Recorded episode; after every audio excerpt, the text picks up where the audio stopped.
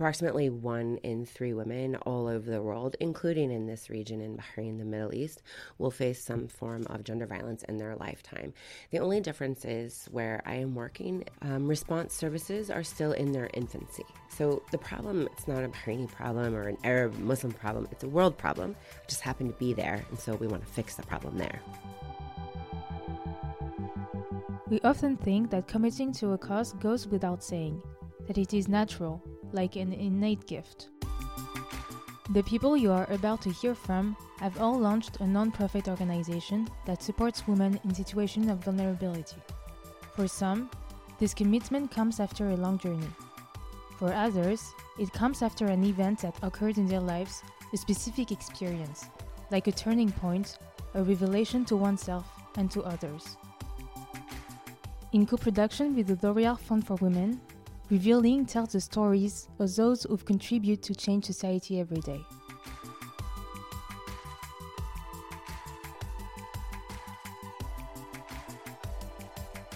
While she was at the hospital, Mary Justine met someone that inspired her to pursue her journey as a social entrepreneur. After spending her life in the US and having lived in several countries in Africa, she settled in Bahrain and launched Shamsaha, meaning her sun in Arabic, to take care of women victims of violence in the Middle East. I'm Mary Justine Todd. I'm the founder and executive director of Shamsaha in Bahrain. I come from a small town on the Mississippi River in southeast Iowa. I graduated from high school in 1999, and I went to um, University of Iowa where I studied um, international relations, theater, and French. And I did then a master's in uh, international relations as well, focusing specifically on sexual and gender based violence response in refugee camps of East Africa. My first French teacher in the University of Iowa was um, from Senegal. I was able to go um, on a trip to West Africa it was only the second time I had ever left the United States. The first time I actually came to France for a semester. Um, but I'd never been to the global south or a developing country. So I went to Senegal and I was quite uncomfortable and, and scared, really just didn't understand what was happening around me, even though I, I felt safe with the people I was traveling with, but just the poverty was something I'd never witnessed before. And it can be obviously overwhelming for a young Midwestern girl. I think I was 20, 21 at the time. And um, after a few days, though, I started to gain confidence. And I remember we were walking in the center of Dakar, the capital city. And all of a sudden, I will never forget it. I have the image so clearly in my head today. Um, all of a sudden, I was faced with a terrible choice because in front of me on the ground was a woman who I probably now I know probably had polio and had become um, paralyzed, and she didn't have a wheelchair, so she lived her life homeless on the ground of the streets of Dakar, and she had flip flops on her hands to scooch around on her bottom and on her hands. And the choice I was faced with in that moment was to stop because she was blocking my way or step over her and I didn't know what to do, and I stepped over her. That was the first time that I ever witnessed that type of poverty. And when I went back to America, I just decided that I couldn't shut my eyes to that. I couldn't go back to Iowa and live in my perfect manicured, air conditioned room and, and life. And I decided then to add an additional major and I started studying international relations and development and specifically African development. And from there, my career totally changed. I went back to Africa and I lived in West Africa working for the International Rescue Committee in the post conflict zones of Liberia to help them learn how to work um, more closely with skilled birth attendants so women in the rural communities in Liberia wouldn't die during childbirth. Um, after that, I went back to school at NYU. I felt at that time, after worked, working in Africa um, for four five years that people were so poor that they didn't have the luxury even of focusing on development or community development or economic development. They were so poor, they didn't even have basic health necessities. So I went back and I got a master's in public health, and I spoke. I focused specifically on addressing um, violence against women as a public health issue. So the idea was to treat violence against women like we would um, treat um, cancer or diabetes in a comprehensive uh, manner, both prevention and response. When I was in college, I too experienced sexual assault. And I went to the hospital after the fact. And I remember so clearly the nurse asked me if I had been drinking. Obviously, if I had been drinking, it was my fault, right? And without getting into great detail about the assault, I will say it was not a minor assault. But I have one other memory from that that day. And there was a girl in the hospital room with me. And 10 years later, I realized all those years ago, it was a crisis advocate with me at the hospital. I didn't understand what her job was. I just knew that she was the only one that was nice to me. I know going through something like that alone could make perhaps one of the worst times in your life so much more terrible. But just having one person there with you I have two memories from that day is the mean person and the nice person. And so I just decided that I know how to do this programming. I'd spent 12 years at university at that time. I'd spent 10 years working for international NGOs. I knew how to run the programs. I knew how to make professionally and programmatically make it work. But I also knew how important it was that women did not have to suffer alone.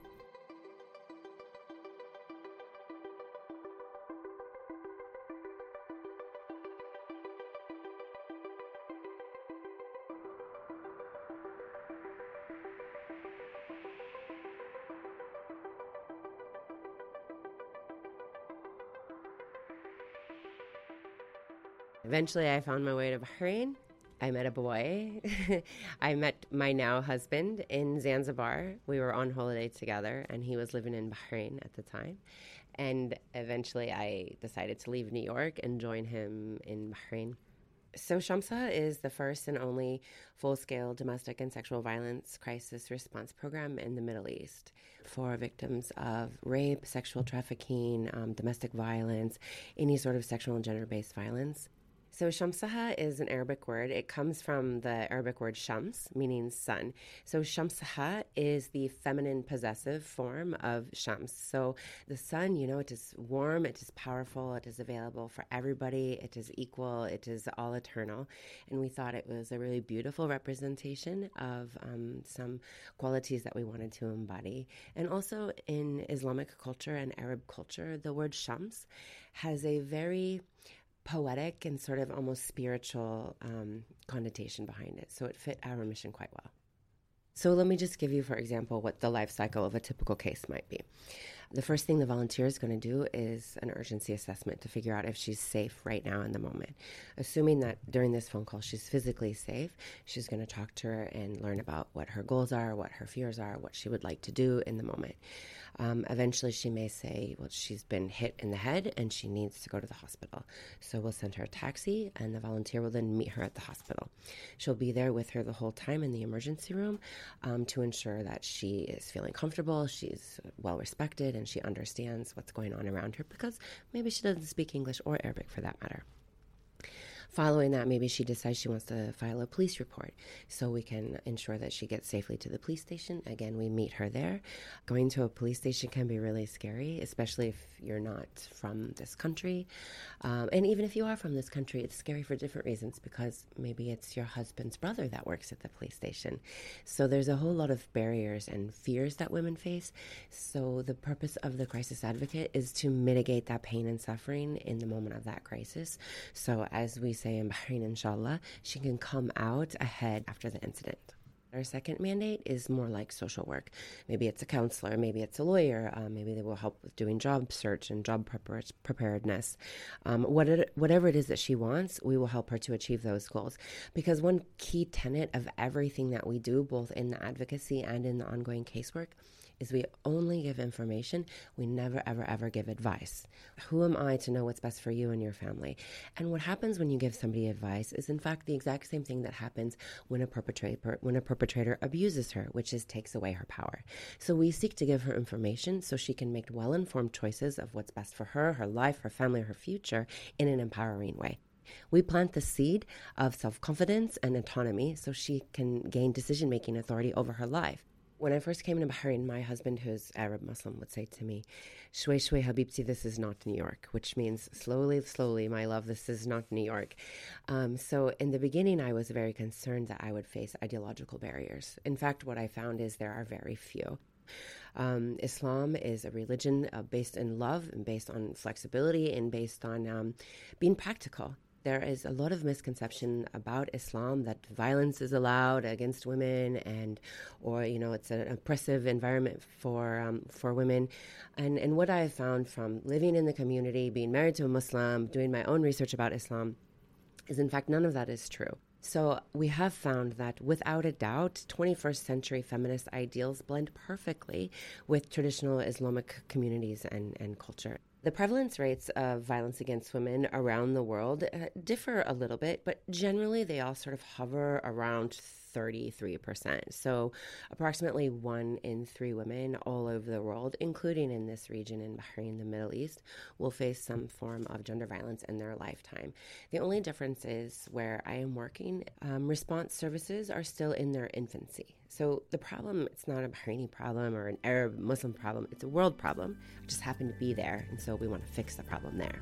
You know, there are endless number of cases that I could tell you about Ella, who sleeps with a knife under her pillow because she's scared of her husband. Fatima, uh, a girl who actually died along the way to the hospital after a severe blow to her head. I could tell you many, many cases. Um, we have one client who is in her 20s, uh, and she went to the hairdresser. There wasn't a lot of other clients in the hairdresser, and she was waiting in the lobby looking around, excited to have her hair done. You know, in Bahrain, women are very fancy and they do a lot of hair and makeup. And so she was there for a nice afternoon.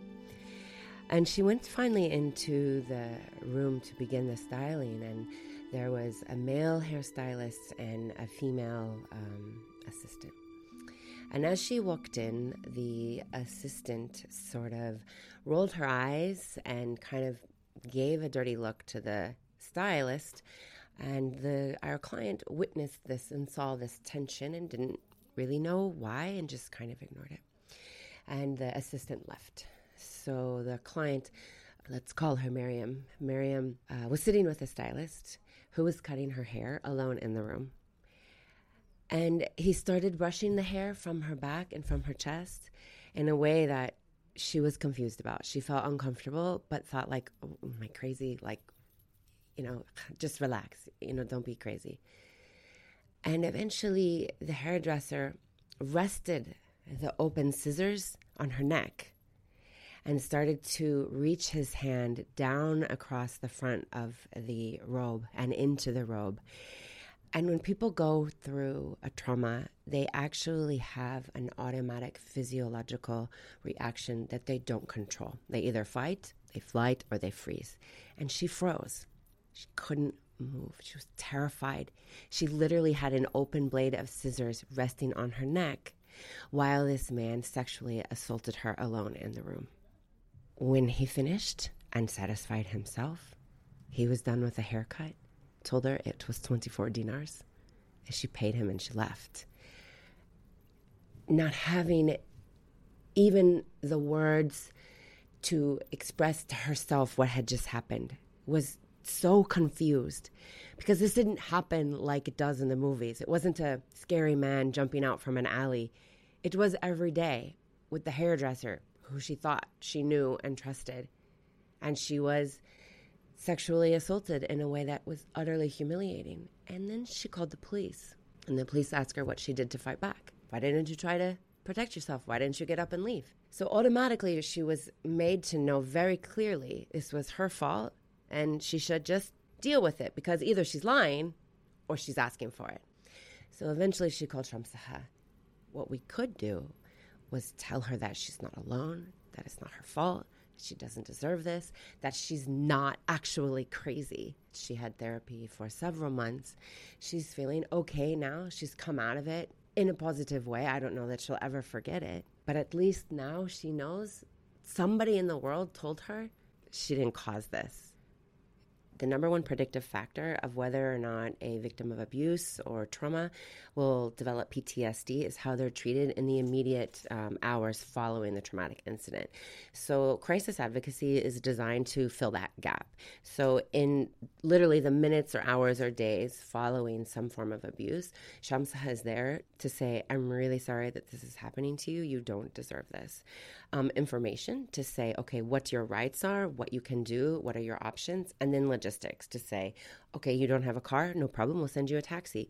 Uh, you don't have food, no problem, we'll send you an emergency food package. You don't have anywhere safe to go, no problem, we'll get you in the shelter, um, or we will put you in a hotel if that's uh, necessary. So we have 150 trained and certified um, women's crisis advocates who have gone through an extensive 40-hour training period to make sure that um, they're qualified because it's a touchy, it's a tricky problem. So we want to make sure that the volunteers that are working on the problem are properly prepared to do so.